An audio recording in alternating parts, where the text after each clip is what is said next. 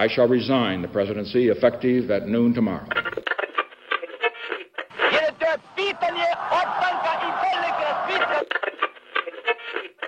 Sejam todos, todos e todos muito bem-vindos a mais um episódio de Mundo de História. E no episódio de hoje eu vou falar com vocês um pouquinho e no episódio de hoje eu vou falar com vocês um pouquinho sobre uma, uma parte do exército francês que é a Legião Estrangeira. Mas o que é a Legião Estrangeira? A Legião Estrangeira é uma parte do exército francês que aceita recrutas de qualquer país, independente de passado, de ficha criminal, do que trabalhou, do que foi. A pessoa tendo entre 17 e 39 anos, sabendo ler escrever, ela pode se alistar na legião estrangeira, sendo de qualquer país.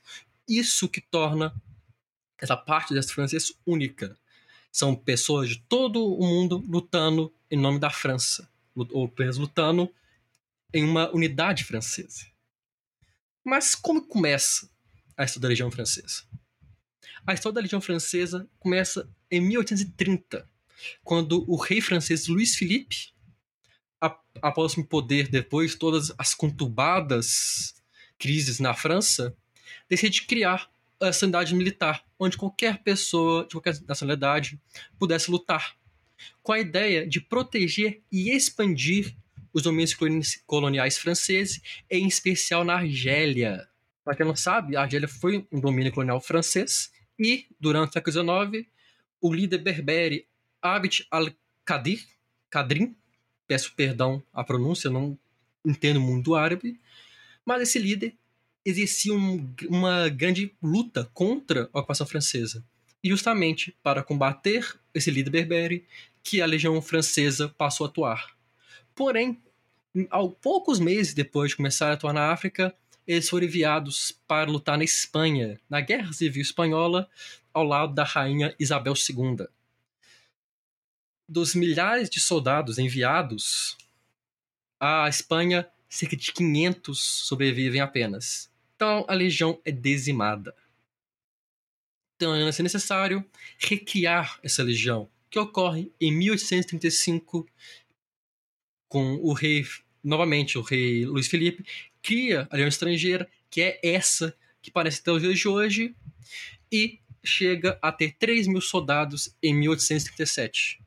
Você terem uma noção, o contingente atual da legião estrangeira é de aproximadamente 8, 9 mil. Então, é um contingente muito grande. E continuaram nas suas lutas contra o Al-Qadir. Porém, as lutas não estavam tendo muito sucesso.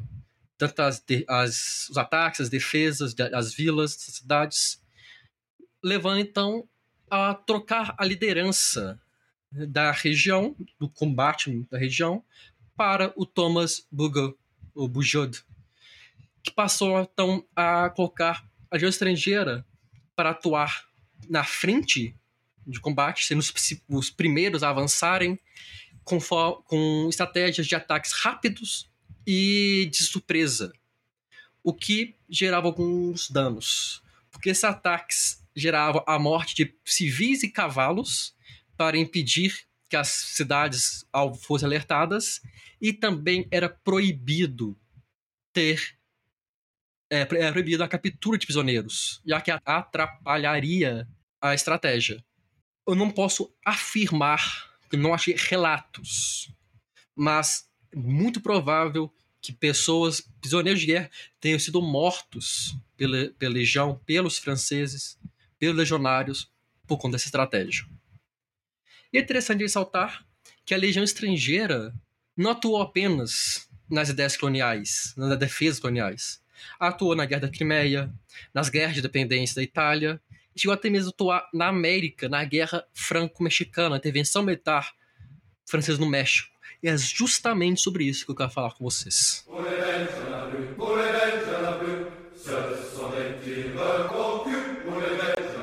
Na década de 1960, a França comprou os títulos de dívida do México com a Suíça. Então agora o México deve, deveria pagar todo o dinheiro à França. Porém, eles deram calote.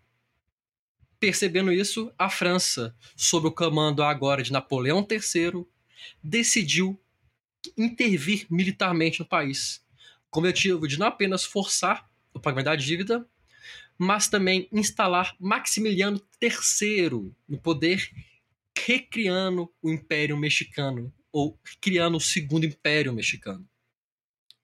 Primeiramente, 3 mil soldados franceses, britânicos e espanhóis foram enviados. Soldados, pode dizer assim, não do exército francês normal, não da legião estrangeira. Esses 3 mil soldados foram derrotados de maneira humilhante. Cerca de mais, mais 40 mil soldados foram enviados, mas a guerra ainda estava difícil. Com táticas de guerrilha e conhecendo bem o terreno, os mexicanos estavam dando muito trabalho aos franceses. E é por isso que em março de 1863, cerca de 2 mil legionários foram enviados da África para o México. Porém, para decepção dos legionários, eles não iriam atuar na frente, no, na frente de batalha. Eles iam atuar escoltando, seja, protegendo os comboios de transporte. E, para piorar a situação, os legionários depararam com o um inimigo sorrateiro, silencioso, mas extremamente letal: as doenças. Malária, tifo, febre amarela e outras doenças que na época nem haviam registro na medicina avançaram com força sobre a legião estrangeira. Para vocês terem uma noção, cerca de 90% dos legionários ou morreram ou ficaram incapacitados de lutar por conta das doenças. Tanto que 29 de abril, quando a legião iria realizar uma missão de escolta a um comboio carregando ouro e munição, apenas 62 legionários estavam em condição de luta. Sendo que nenhum oficial estava disponível, ou seja, ninguém de alta patente, saudável barra vivo, para liderar. Por isso, um capitão do exército regular francês, chamado Capitão Danjou, ou Danjou, como se na versão brasileira do nome, decidiu se voluntariar para liderar a missão. A missão foi atacada por uma cavalaria mexicana, mas o com uma estratégia e uma sabedoria de campo hum, fantástica, ordenou que os soldados, mesmo em baixa quantidade, formassem um quadrado ao lado do comboio e com duas levas de tiro, o ataque da cavalaria mexicana já tinha sido destruído. A ordem foi então para atirarem à vontade e avançarem. Os legionários avançaram, tomando alguns prédios da região, mas a maré iria mudar. Reforços mexicanos chegaram. Cerca de 2 mil mexicanos foram alertados pelos seus companheiros e avançaram em direção aos legionários. Apesar de cercados e superados de uma forma imensa, eles recusaram a rendição, não aceitaram se render, mesmo tendo sido oferecidos proteção dada a prisioneiros de guerra. Eles lutaram por um dia inteiro. Apenas às 5 horas da tarde, quando o capitão Dejo já havia morrido e outros homens com um patente um pouco mais alta já tinham morrido, quatro soldados estavam de pé. Eles lutaram literalmente até acabarem suas munições, se rendendo apenas com a exigência de manterem suas armas e terem o seu tenente tratado junto com outros feridos. Apesar disso, os outros feridos, maior parte, não sobreviveu, sendo assim que a legião estrangeira foi realmente massacrada. A legião sai do México junto com o exército francês em 1870 e se viu mostrar que a legião, apesar de muito diferente, afinal de contas, não é comum ver um exército regular, ou um exército mais padrão, mais pós padrão, com pessoas de várias nacionalidades, ela ainda não era eficiente. Eu não estou aqui para falar que atualmente a legião estrangeira é fraca, mas mostrar como que com um exemplo que a legião estrangeira demorou muito tempo para se consolidar. Durante os quase 200 anos de existência, os legionários atuaram em vários e vários conflitos. A Guerra Franco-Prussiana, as guerras na Itália, a Primeira Guerra Mundial, nos, nos últimos anos, na guerra contra o terrorismo e emissões de apoio a governos durante guerras civis na África. E como eu disse, como qualquer pessoa pode servir, ela acaba sendo tratada ou vista como uma segunda chance.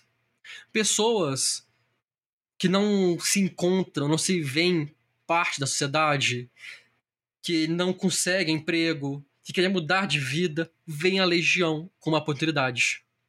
É por isso que a Legião tem um lema: Legio Pátria Nostra. A Legião é a nossa pátria. Independente de onde você nasceu, se você se alistar na Legião, se tornar um, legi um legionário, você será agora um legionário. E isso que importa. A Legião Estrangeira tornou-se uma segunda chance para várias pessoas. Eu não quero incentivar ninguém a se alistar. O podcast repudia qualquer violência, repudia as guerras, mas acredito que é um tema interessante de ser comentado, ser conhecido por sua diferença. Hum, como eu disse, não é algo que se vê todos os dias.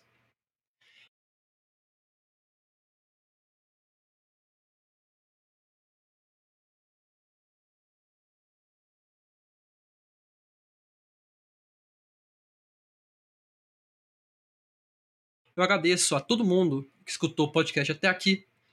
Peço desculpa novamente o episódio sair na terça-feira. Eu estava tentando entrar em contato com a Legião para tirar algumas dúvidas, mas não foi possível, infelizmente. Mas, de qualquer forma, muito obrigado a todo mundo que escutou. Muito obrigado ao Felipe por financiar o nosso podcast. Se você tem interesse e condições de financiar o Mundo de História, você pode fazer isso com o Pix ou mensalmente pelo Catarse Todos os dados estão lá no nosso Instagram, arroba Mundo de História. Aproveite nos siga no Instagram, no Facebook, na nossa página Mundo de História, e no Twitter, Mundinho de East. Nós estamos sempre postando lá os episódios. O, episódio, o podcast está passando por algumas mudanças esse ano para melhorar o conteúdo. Então fiquem atentos e atentas e atentes que muito conteúdo bacana vai vir por aí. Aproveita também para ressaltar que vocês podem mandar sugestões de episódios ou de temas em qualquer uma das redes sociais. Eu posso estudar, tentar trazer o professor para falar sobre. E no mais, muito obrigado. Compartilhe esse podcast com seus amigos, familiares e vejo todos vocês no próximo episódio. Um abraço.